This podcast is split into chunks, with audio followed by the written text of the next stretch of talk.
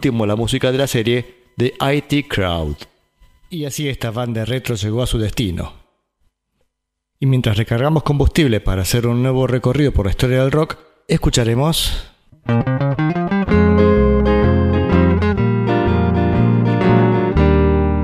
En Banda Retro, este es un pequeño bloque de misceláneas.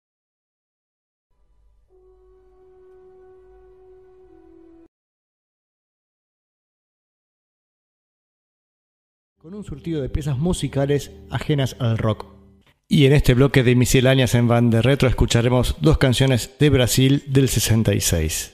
Primero Chico Buarque haciendo A Banda y después Sergio Méndez y Brasil 66 haciendo Más que nada.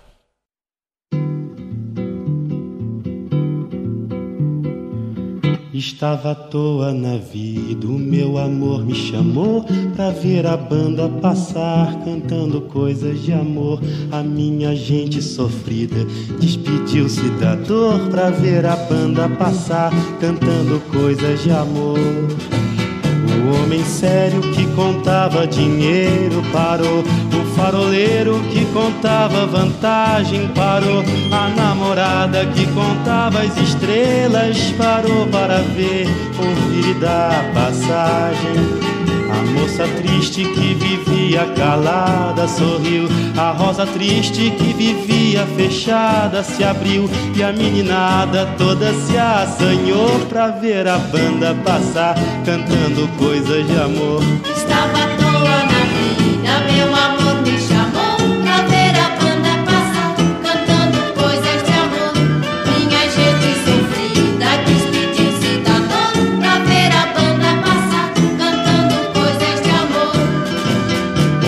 fraco se esqueceu do cansaço e pensou que ainda era moço pra sair no terraço e dançou. A moça feia debruçou na janela, pensando que a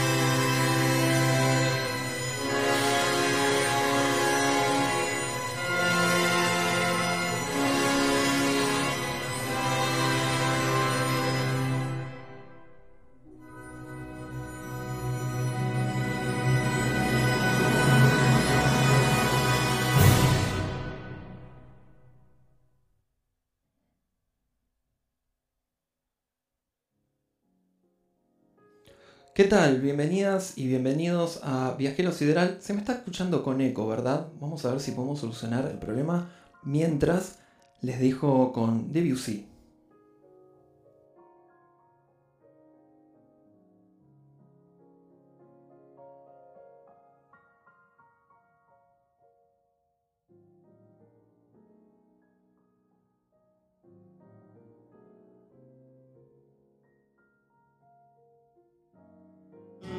Tocava pra ela. Marcha alegre se espalhou na avenida, insistiu. A lua cheia que vivia escondida surgiu. Minha cidade toda se enfeitou pra ver a banda passar, cantando coisas de amor. Mas para meu desencanto, o que era doce acabou. Dudu tomou seu lugar depois que a banda passou. E cada qual no seu canto, em cada canto uma dor. Depois da banda passar, cantando coisas de amor. Depois da banda passar, cantando coisas de amor. Depois da banda passar, cantando coisas de amor. Depois da banda passar. Bueno,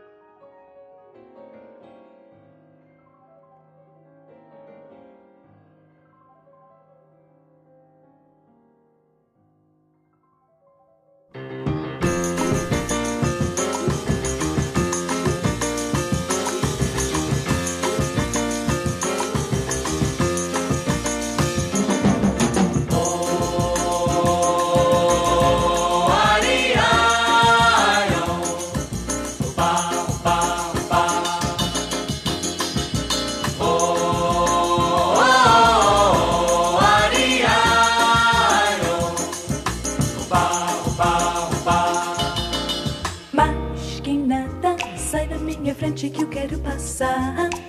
Pois o samba está animado, o que eu quero é samba. Este samba que é misto de maracatu. É samba de preto veio, samba de preto du. Mas que nada, um samba como este é tão legal.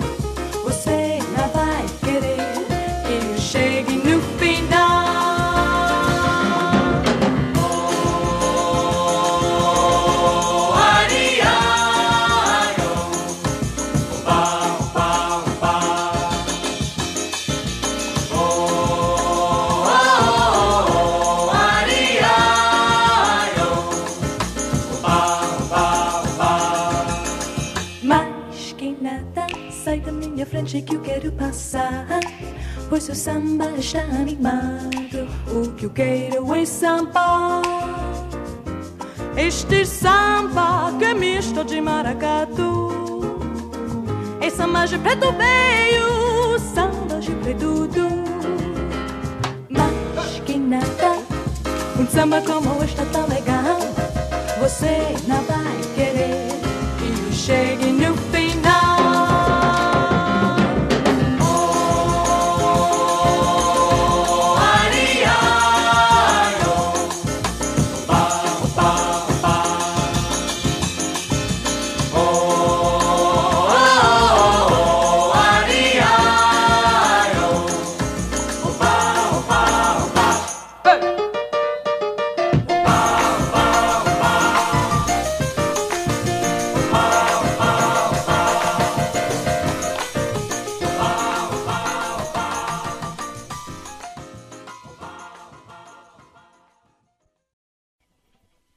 Retro.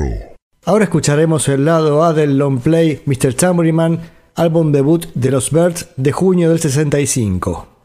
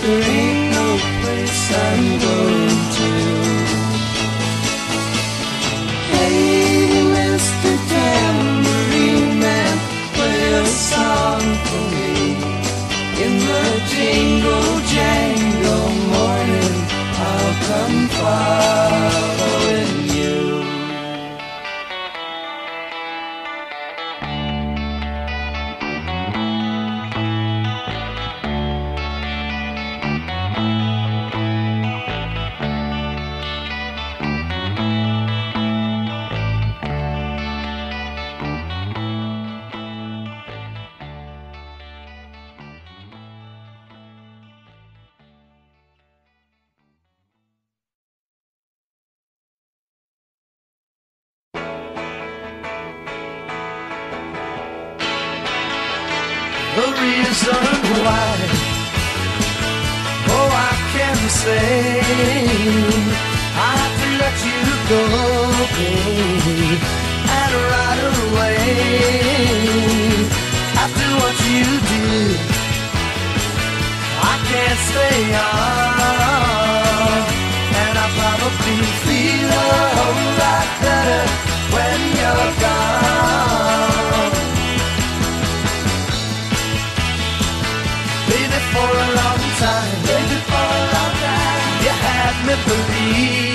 Believe, you believe that your love was all mine, and that's the way it would be.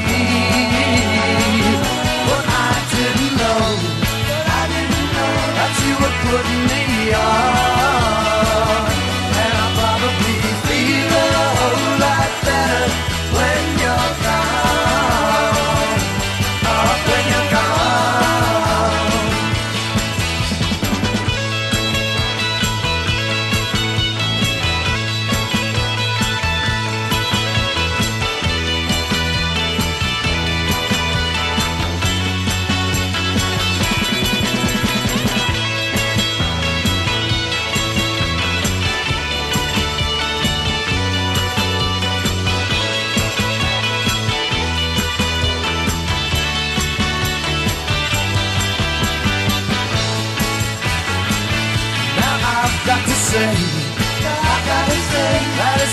like before, and I'm not gonna play your games anymore. After what you did, after what you did, I can't stay on, and I probably feel a whole lot better when you're gone.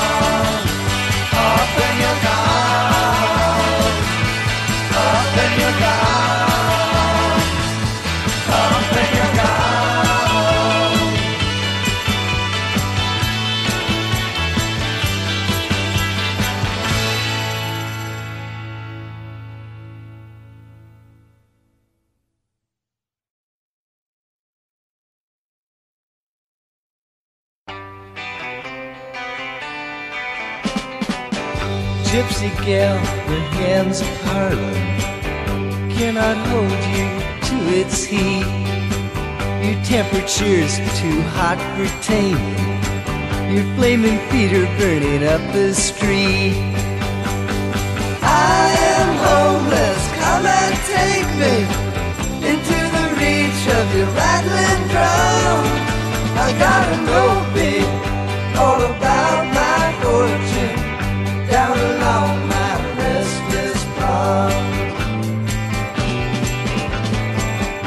gypsy you got me swallowed. I have fallen eyes so fast and Hola, ¿cómo están? Ahora sí, por fin, estas cosas me ponen muy, muy de mal humor. Bienvenidas y bienvenidos al nuevo ciclo de Viajero Sideral titulado El lado académico del viajero sideral. En este nuevo ciclo vamos a adentrarnos en la música académica de los últimos 120 años, explorando los diferentes lenguajes musicales. Pero antes les recuerdo las líneas de comunicación. Se pueden comunicar con el viajero sideral al 11 68 60 60 55 y pueden dar algún aporte, algún dato que a mí se me pueda llegar a escapar. Recuerde que el viajero sideral lo hacemos entre todas y todos. Me sigo escuchando con eco. Eh, a ustedes, bueno, espero no les moleste. Encima hoy tengo que hablar un montón. Y bueno, ojalá ustedes no lo estén escuchando en sus casas. Y les recuerdo las líneas de comunicación, aparte en las redes sociales, nos encuentran en Facebook como Radio Banda Retro, también en Instagram como Radio Banda Retro, donde van a conocer la programación de la radio, como por ejemplo los viernes de 20 a 22 se encuentra Sebastián Ferreiro haciendo Días de Futuro Pasado, y si no, los miércoles de 20 a 22 se encuentra Gabriel Rabarini haciendo La Neurona Nocturna.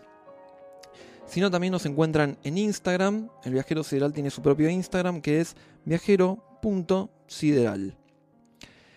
Eh, hacen posible este programa Ikigai La Falda, que es la comiquería especializada en manga y anime japonés, que se encuentra en Avenida Eden, mm, 412, Galería Lado Bueno, local 5, ahí está, ahí me acuerdo. Y Barbería Leone, que se ubica en el pasaje Garzón, ahí a media cuadra de la Casa Radical en Córdoba, donde Gustavo, Máximo y Mercedes te van a estar esperando y te van a dejar muy linda o muy lindo, porque son verdaderos profesionales de la estética. Y una novedad inmensamente gratificante es que el viajero sideral ahora es retransmitido por la Radio Roja, que es la radio de Casa Grande. Nos pueden encontrar o los pueden encontrar en eh, y si no, en el 90.1 del dial del FM. Muy, muy, muy contento está el viajero sideral de que Radio Roja lo transmita. Y aparte, recuerden escuchar a Contra todos los males de este mundo, que es el programa amigo del viajero sideral que se emite por Radio Roja los viernes de 22 a 24 horas. Bien, comenzamos este nuevo ciclo. Voy a tener que explicar un poquito de qué se trata, ¿no? Porque va a ser como bastante complejo. La música académica del último siglo, de los últimos 120 años, empieza a desarrollar nuevos lenguajes musicales. Una mm, profesora de la facultad una vez la escuché decir que, mm, que nosotros nacemos y estamos como casi adoctrinados a un solo lenguaje musical. Inherentemente al género, inherentemente al estilo, puede ser rock, pop, eh, diferentes géneros musicales como el reggae, música folclórica, ¿no? Está todo escrito en un solo lenguaje musical. Y es el lenguaje tonal eh, o tonal modal. Bien, ahí me están diciendo que ya no escuchan más el eco, qué suerte. Y, y entonces, cuando se nos presentan estos nuevos lenguajes, uno tiene como un rechazo, porque no, no hemos escuchado, no, no difunden este tipo de música en las radios. No, no es habitual encontrar estos nuevos lenguajes contemporáneos que se desarrollaron a lo largo del siglo XX eh, en las radios o en los medios masivos de difusión. Entonces, nos cuesta muchísimo poder eh, apreciar una obra, una composición, y, y yo siempre hago la, mm, eh, como la, analogía de que si uno come milanesas con papas fritas todo el tiempo, el paladar se acostumbra a eso. Y si nosotros presentamos otro sabor diferente, seguramente no nos va a gustar y lo vamos a rechazar. Entonces, eh, creo que es importante poder escuchar muchos lenguajes, eh, mucha música como para tener un criterio amplio y ahí sí poder decidir, bueno, esto me interpela, esto no. Como decía René Magritte, creo, el arte y el gusto no tienen nada que ver. El, arte no está para ser degustado. Bueno, tal vez en vez de decir me gusta, no me gusta, es me interpela, no me interpela. Estos lenguajes surgieron eh, por las vanguardias artísticas que se dieron a principios del siglo XX, que no solamente se dieron desde el punto de vista de la música, sino también se dieron en otras expresiones artísticas, como la plástica, el teatro, la poesía. Y muchas de estas vanguardias estaban en comunión. eh, por ejemplo, el expresionismo alemán estaba en comunión con la música dodecafónica y el sistema aton- atonal que planteaba Arnold Schoenberg eh, en las primeras décadas, en la primera década, segunda década del siglo eh, XX. S- Pero uno de los grandes artífices de todo esto tal vez se da de la mano de Debussy, que mm, por favor no me manden mensajes de voz porque no los puedo escuchar. Estoy viendo que me están mandando muchos mensajes de voz, no puedo escucharlo ahora que estoy en el programa. En fin, perdón que este exabrupto. Em, Debussy había como medio, en realidad estos músicos es como que, si bien no querían separarse de este, de este lenguaje musical, de esta tonalidad, de este sistema tonal, pero sí querían eh, ir más allá.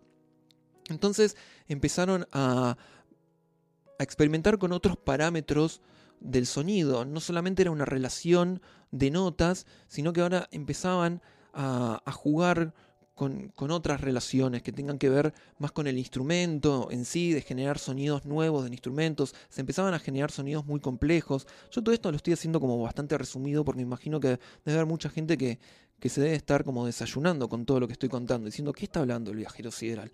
Entonces, los músicos y las músicas empezaron a experimentar un montón con, nuevos lenguajes, con nuevas formas de hacer música y, empezaron a surgir otros lenguajes sonoros. Eh, tal vez la primera década, o en las primeras décadas, en la primera mitad de- del siglo XX, encontramos eh, el atonalismo, el dodecafonismo, el serialismo, el serialismo integral, y después se fue desarrollando mucho más a encontrar otros tipos de, de- de lenguajes y de maneras de componer. Ya vamos a ver que en el medio del, programa, en, el bloque del medio, vamos a escuchar obras de carácter electroacústico. Ya les voy a contar bien de qué se trata toda esta expresión electroacústica. Pero bueno, sin más, vamos ya a empezar. pues se nos hizo como muy tarde con todo este problema de la conexión. Y vamos a entrarnos en, en el bloque principal, que es el del compositor Giorgi Ligeti.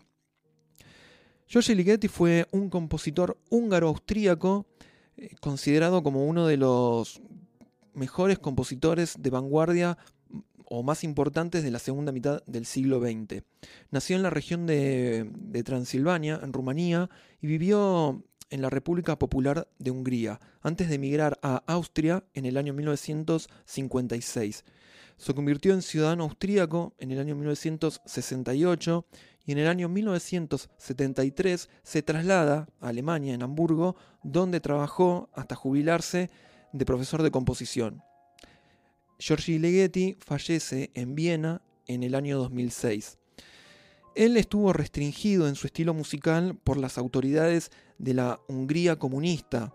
Solo cuando llegó a Occidente, en el año 1956, en Austria, pudo darse cuenta plenamente de su pasión por la música de vanguardia y desarrollar nuevas técnicas de composición. Ligeti tuvo una personalidad claramente cosmopolita. No se consideraba perteneciente a ningún lugar en concreto. Recordemos que él nació en Rumanía, creció en Hungría, era judío, aunque nunca fue demasiado religioso ni tan conocedor de su cultura como para considerarse a sí mismo miembro de la comunidad judía, ¿no? Eh, ha visitado o ha viajado por muchos lugares, habló, habla, hablaba muchos idiomas y, ha vivido en muchos países. Por todo esto, Ligeti estaba en contra de cualquier tipo de nacionalismo. También tenemos que, aclarar que, que las experiencias que vivió durante la Segunda Guerra Mundial fueron sin dudas traumáticas para, para el pobre Giorgi, ya que sufrió el constante antisemitismo de la época cuando él ni siquiera eh, se consideraba como judío. Además, eh, había perdido a su padre y a su hermano en la guerra. La historia de Giorgi Ligeti es apasionante, yo solamente estoy haciendo como un retrato, más o menos como para que lo conozcan, pero su, su obra es eh, muy, muy extensa, muy prolífica y bueno, como dije antes, está considerado como uno de los compositores más importantes de la segunda mitad del siglo XX. La primera obra que vamos a escuchar de Ligeti es Lontano, compuesta en el año 1967.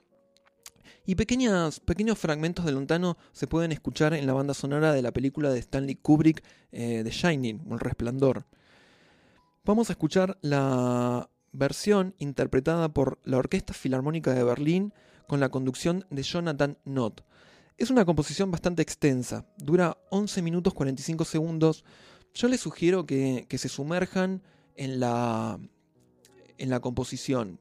Piensen que no van a escuchar un lenguaje eh, musical como el que estamos acostumbrados. Así que eh, disfruten, disfruten todo, todo lo que van a escuchar y no traten de analizarlos o, o decir esto es muy complejo, no. Déjense llevar por los climas, por las tensiones, cómo los, cómo los sorprende la música en determinados momentos y eso. Así que, sin más, escuchamos del año 1967 de Giorgi Ligeti, Lontano.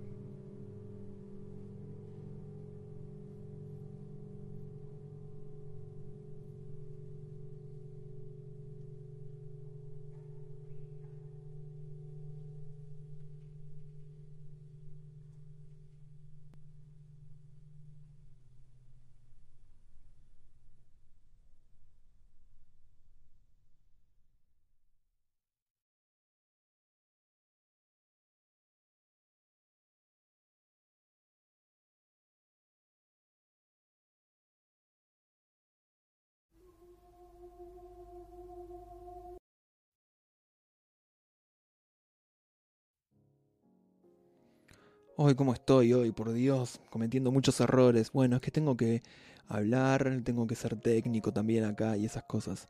Bien, acabamos de escuchar Lontano, la composición de Giorgi Ligeti del año 1967, interpretada por la Orquesta Filarmónica de Berlín y la conducción de Jonathan Nott.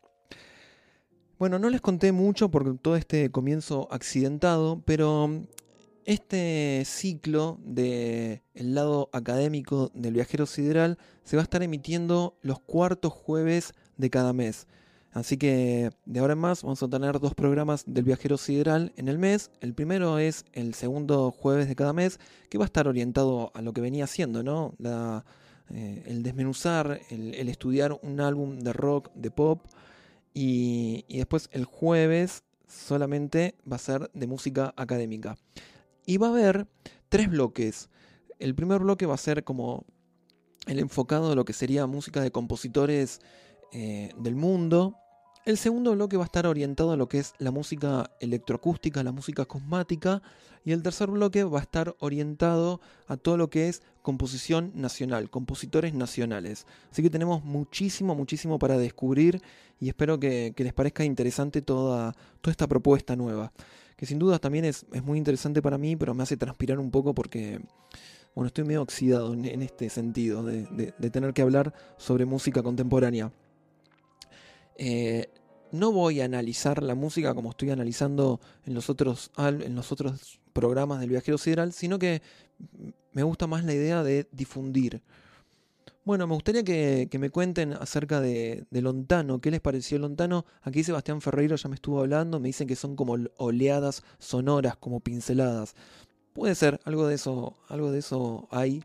Eh, yo cuando descubrí a Giorgi Ligeti no tenía ni idea del lenguaje contemporáneo. Estaba en la facultad, pero todavía no, había visto, no había visto absolutamente nada y me, impactó. No teniendo las herramientas como para poder analizar este lenguaje o poder entenderlo, eh, me impactó. Me- me- como que me llevó una sorpresa muy grande. Aparte me parecía como muy oscura la composición, muy siniestra. Entonces, bueno, me gustaría escuchar su opinión. Eh, Gustavo Andreani también me dijo que, que le pareció como muy, muy bueno lo que estaba sonando. Estaba previsto también pasar una segunda obra de Ligeti que se llama Lux Eterna. Es una composición coral, pero bueno, debido al, al accidentado comienzo y que perdimos mucho tiempo ahí tratando de, de conectar, la voy a dejar para otro viajero sideral académico. Y vamos, vamos a pasar al segundo bloque, que es el segundo, eh, que es el bloque electroacústico, el, el- bloque acusmático. Ahora sí, las que están y los que están escuchando, por favor, dejen todo lo que están haciendo y pónganse a escuchar esta obra que es un rompedero de cabeza. Eh, vas, no van a escuchar, o yo creo que nunca escucharon algo como lo que van a escuchar ahora, se los puedo asegurar. Em, bien, Pablo nos está diciendo que le generó incertidumbre. Bien. Bueno, hablemos un poco de lo que sería la música electroacústica. Estos nuevos lenguajes em, que se produjeron a, lo largo del siglo XX. eh, también empezaron a experimentar estos, músicos, estos compositores, con instrumentos electrónicos y empezaron a, manipular el sonido mediante dispositivos electrónicos. Esto surgió eh, en dos puntos eh, en Europa a partir de 1949-1950. El primero fue en Francia, de la mano de Pierre Schaeffer, eh, que se denomina la música concreta. ¿Qué significa esto? Bueno, se manipula el sonido a partir de una fuente sonora de- del mundo real. O sea, se grababan sonidos del mundo concreto, un tren, la calle, algún objeto sonoro, y después se lo manipulaba de tal manera que perdía la identidad eh, primigenia de ese sonido y en base a la nueva composición sonora se elaboraba toda una pieza musical. Empezaban a experimentar con, con discos, eh, los discos de pastas, no los de vinilo, eran los de pastas, pero en vez de tener un surco en espiral, eran surcos unidos que generaban loops, por ejemplo. Después la otra técnica fue que cuando apareció el magnetófono, eh, y la cinta, empezaban a cortar cinta, empezaban a estirar los sonidos, a estirarlos en el tiempo, a ver qué sucedía. Y claro, obtenían sonidos nuevos, sonidos que todavía no habían sido escuchados, no habían sido eh, generados en ningún momento previo en la historia. Y bueno, y de esa manera empezaban a componer, ¿no? Y a elaborar piezas compositivas muy, muy interesantes, muy llamativas para la época. Eh, imagínense, en 1949, 1950, ni siquiera había sintetizadores, o al menos la gente no estaba acostumbrada a ver un sintetizador, solamente había instrumentos que eran más bien eh, como medios prototipos, ¿no? ¿no? No se fabricaban en masa, salvo alguno que otro, no sé, tenemos el órgano Hammond o las ondas Martenot, que eran instrumentos que sí ya venían, o, el Teremin, que ya venía de hacia eh, unas décadas antes, ¿no? Pero, pero bueno, no, era, no eran sonidos que la gente estuviera acostumbrados a escuchar. Y la segunda escuela que surgió fue la de música.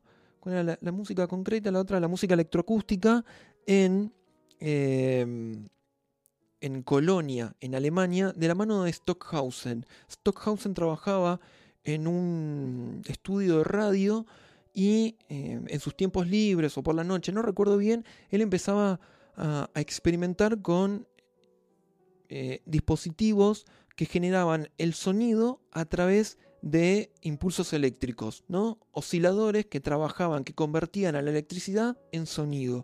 Él empezó, y, él y su equipo empezaron a experimentar con, con estos equipos, eh, estos dispositivos electrónicos, generando sonidos y empezaban a elaborar también obras electroacústicas, nada más que el sonido, en vez de venir del mundo concreto que ya fue gra- grabado previamente, no, venían de instrumentos electrónicos o de dispositivos o de equipos electrónicos, no, no, no sé si llamarlos instrumentos.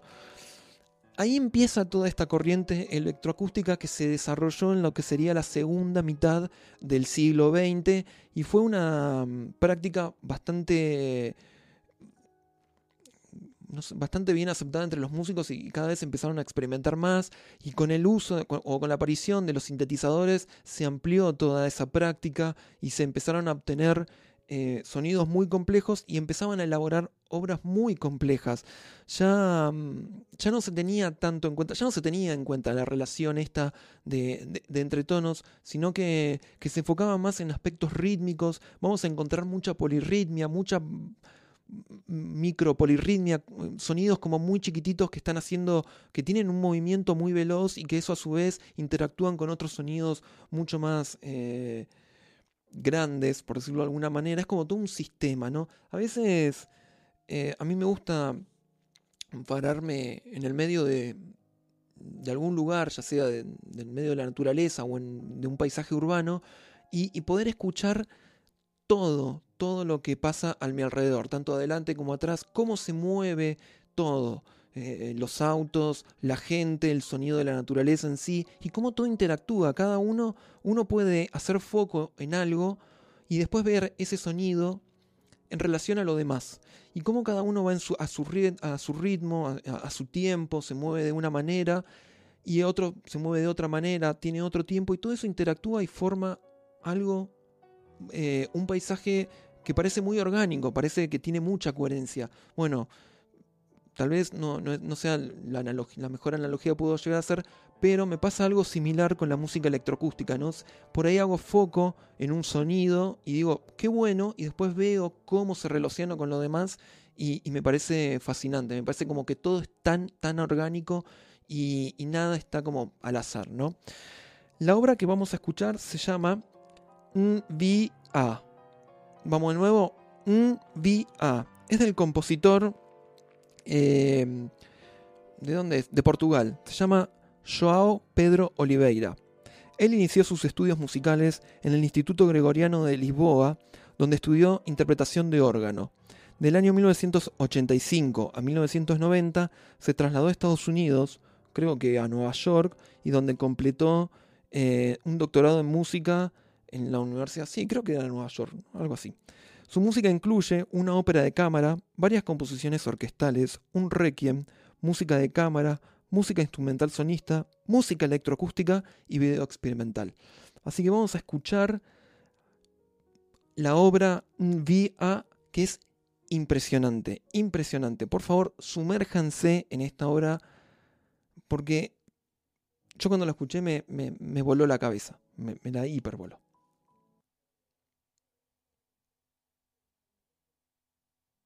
Yeah.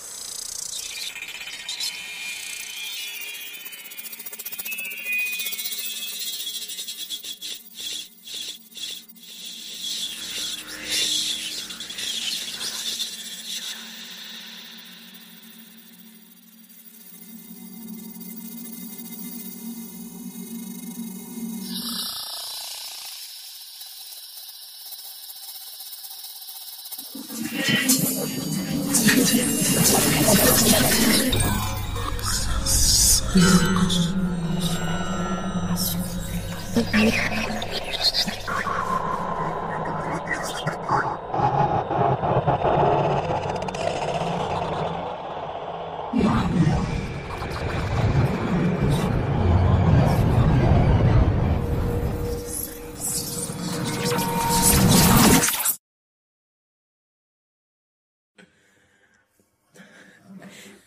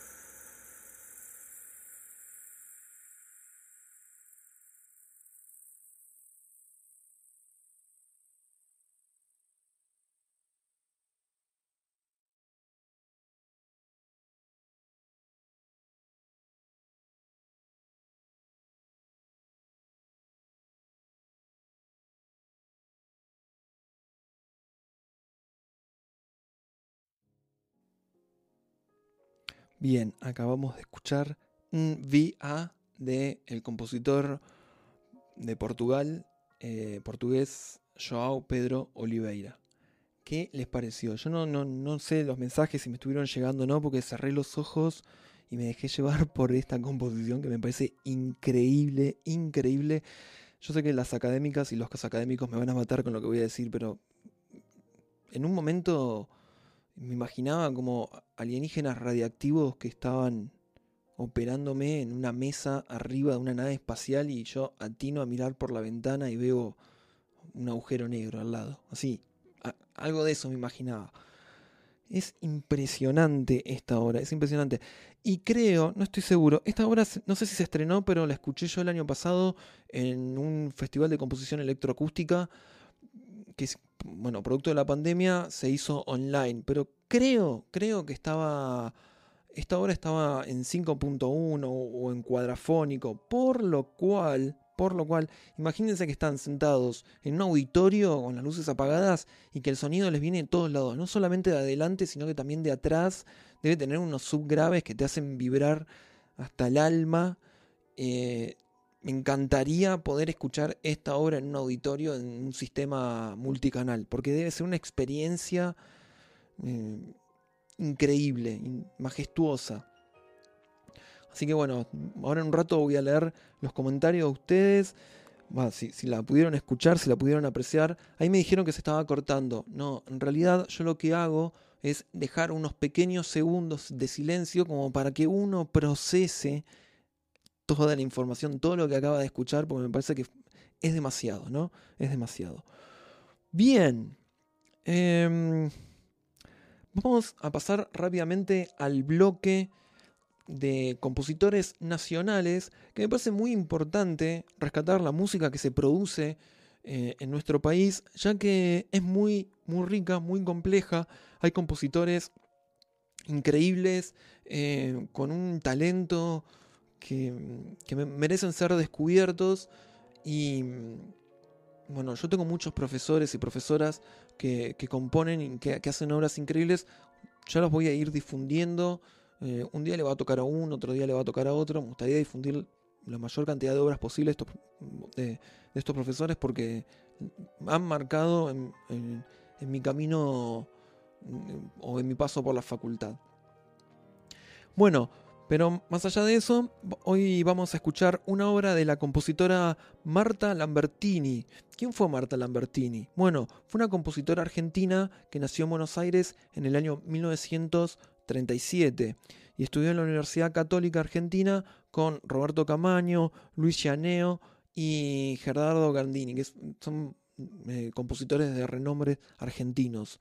Donde, bueno, ella se graduó en el año 1972, continuó sus estudios en la música electroacústica en Buenos Aires, en el Centro de Investigación de Música Electroacústica de la Ciudad de Buenos Aires, y después de completar sus estudios, Lambertini enseñó música en la Escuela Nacional de Música y en la Universidad Nacional de La Plata, antes de asumir como decana de la Facultad de Artes y Ciencias Musicales de la Universidad Católica Argentina. Ella falleció hace dos años, el año 1919. Sus obras están buenísimas. Yo he escuchado, no, he escuchado todas, pero he escuchado un par y me parece que son muy, muy complejas. Así que la obra que tengo seleccionada para, para, para esta edición del, del El viajero sideral es una obra que se titula Orión al Sud, que eh, fue escrita, fue compuesta en el año 1996 y estrenada en el año 1998 en el Teatro Independencia de Mendoza. La Orquesta Filarmónica de Mendoza fue la que se encargó de interpretarla y el director fue Jorge Rotter. Así que vamos a escuchar de Marta Lambertini, Orión al Sud.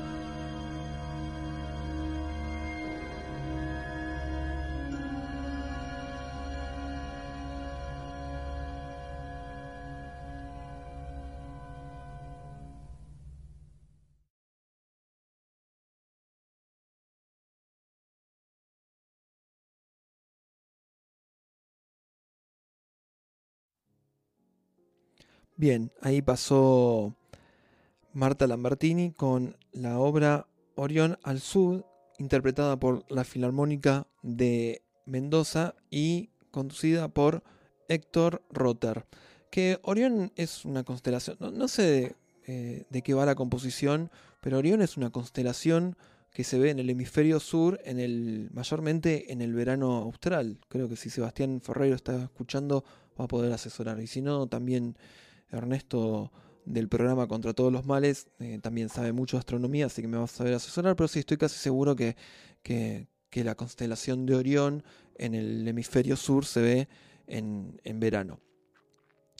Eh, así que cada vez que escucho esta obra me imagino un- poco estar eh, en un lugar oscuro mirando el cielo y, y la constelación de Orión que se ve ahí tan, tan fuertemente en el cielo cordobés.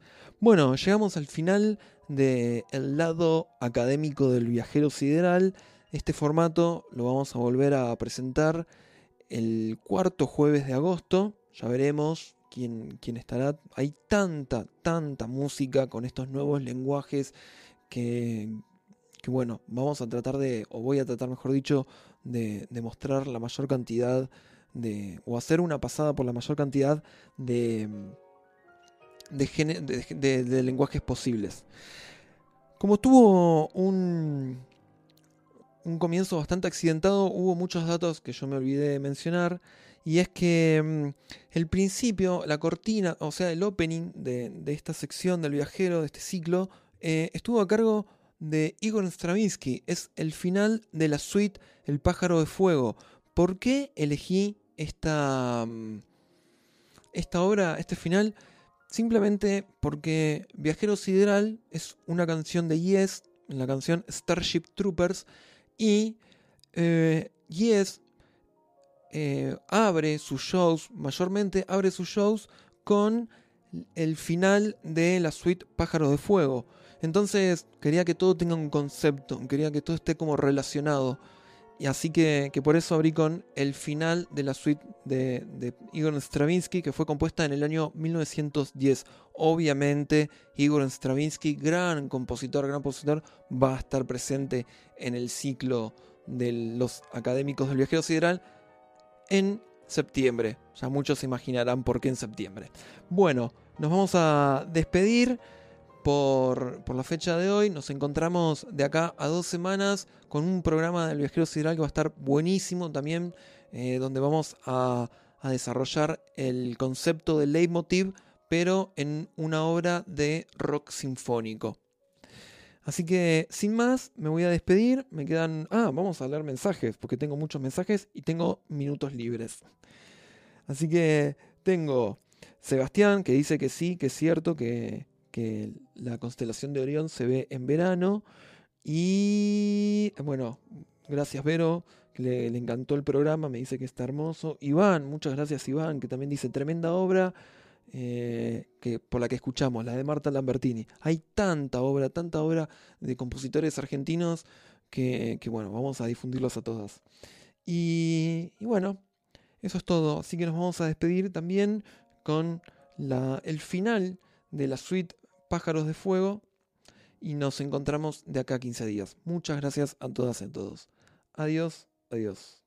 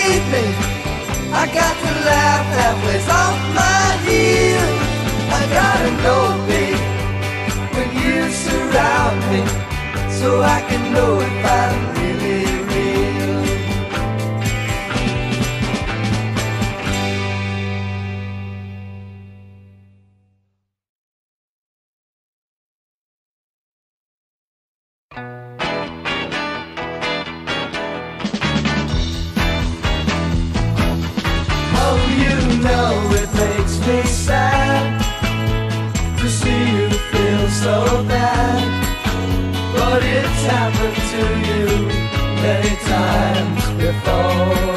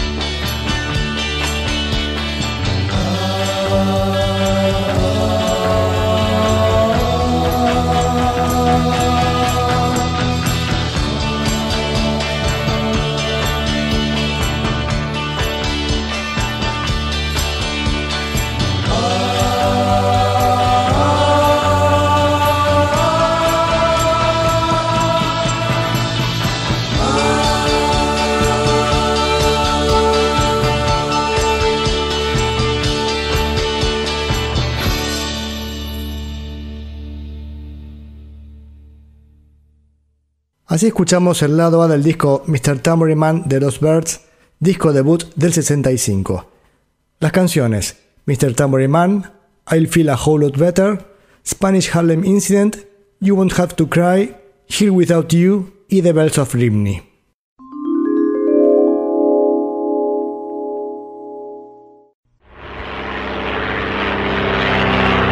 Pan de Retro, una mirada parcial del rock y otros géneros.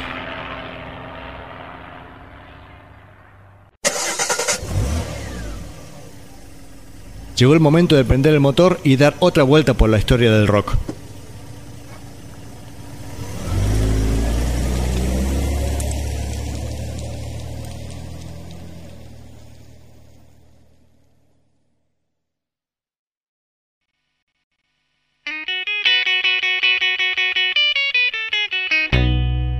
En Band de Retro comienza el bloque dedicado al rock and roll.